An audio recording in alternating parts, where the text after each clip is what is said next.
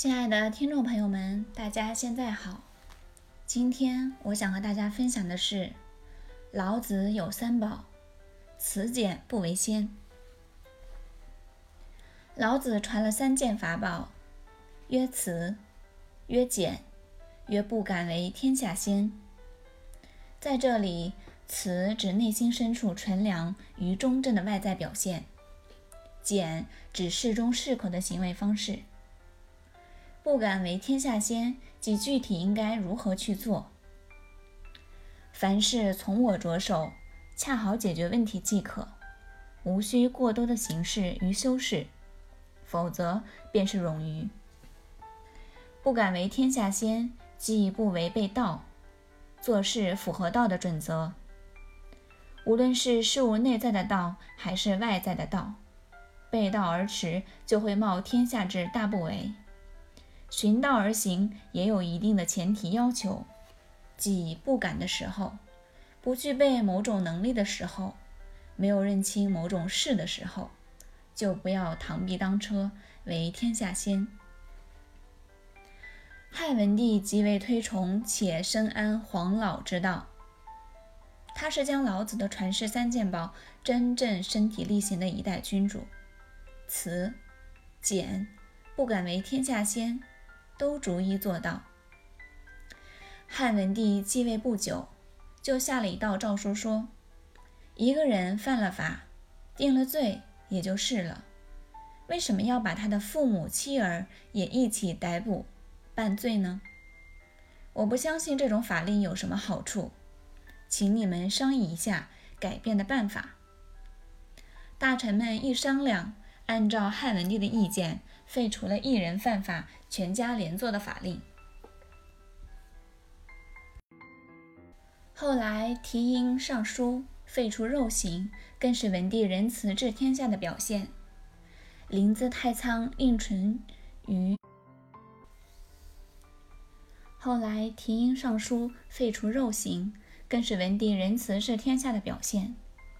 临淄太仓令淳于因因无心官场。辞官归故，成为一名郎中。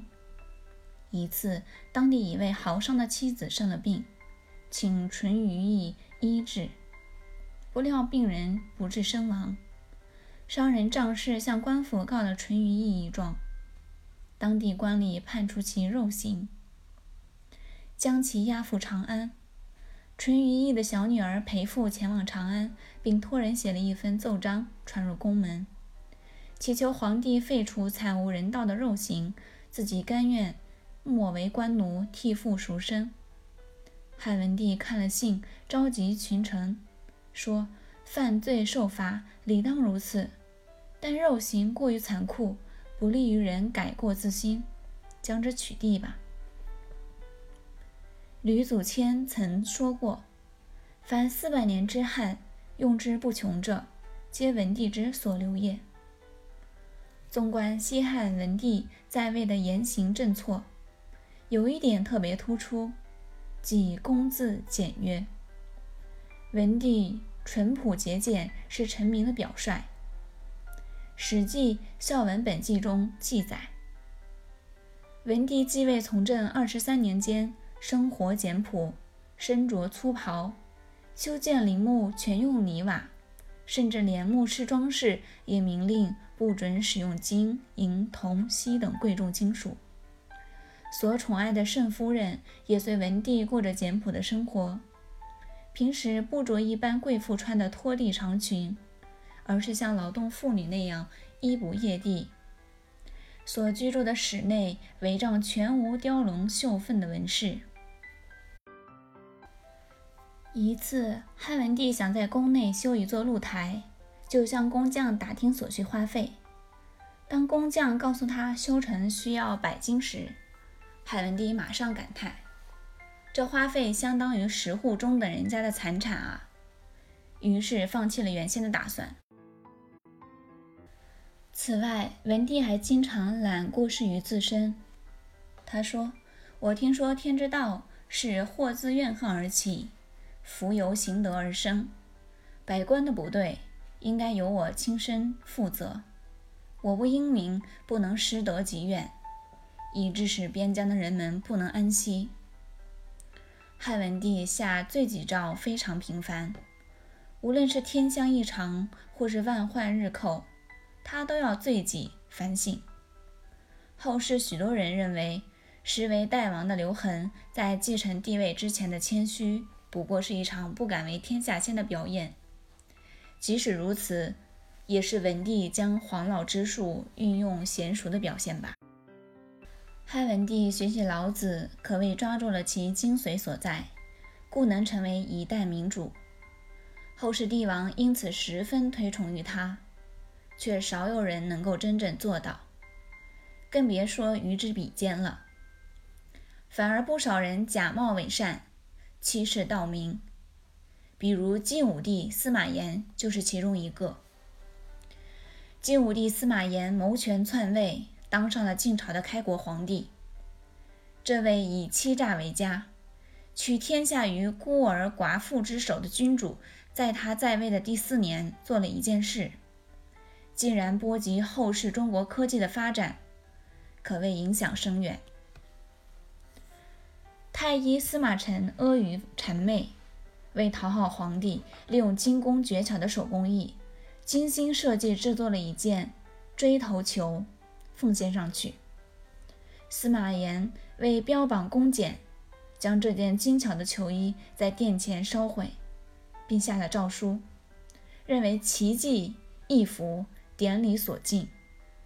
机巧技艺，其中一幅是传统文化精神中所反对的，特勒令内外臣民，敢有再犯此禁令者，便是犯法。我们读中国的历史。姑且不论司马氏得天下是好是坏，以及对司马炎的个人道德和政治行为又做什么评价，但历来对奇技淫巧、精密工业以及科技发展的严谨，大体都是效法司马炎这一道命令的精神。因此，便是中国的学术思想在工商科技发展上驻足不前。永远停留在靠天吃饭的农业社会的形态上。电视剧《宰相刘罗锅》中曾用几个场景，便将乾隆皇帝效法司马炎的虚伪之举表现得淋漓尽致。他奖赏一位身着补丁官服的虚伪官吏，标榜简朴；他对西洋供奉的舰船模型不屑一顾。电视是在杜撰历史，也是在重现历史。许多封建帝王都是在老子传世三件宝中学到了些皮毛，便自欺欺人。帝王治世之道，便是现代的领导艺术。古代的处世之道，如今依然有着有着不变的价值。老子的三件宝经过了历代的演绎，后人恐怕已找不出其原本的含义了。只有抓住关键。才能真正在老子的告诫中安守清静，从容处事。好的，我们今天的分享到这里就结束了，感谢大家的收听，我们下期再见。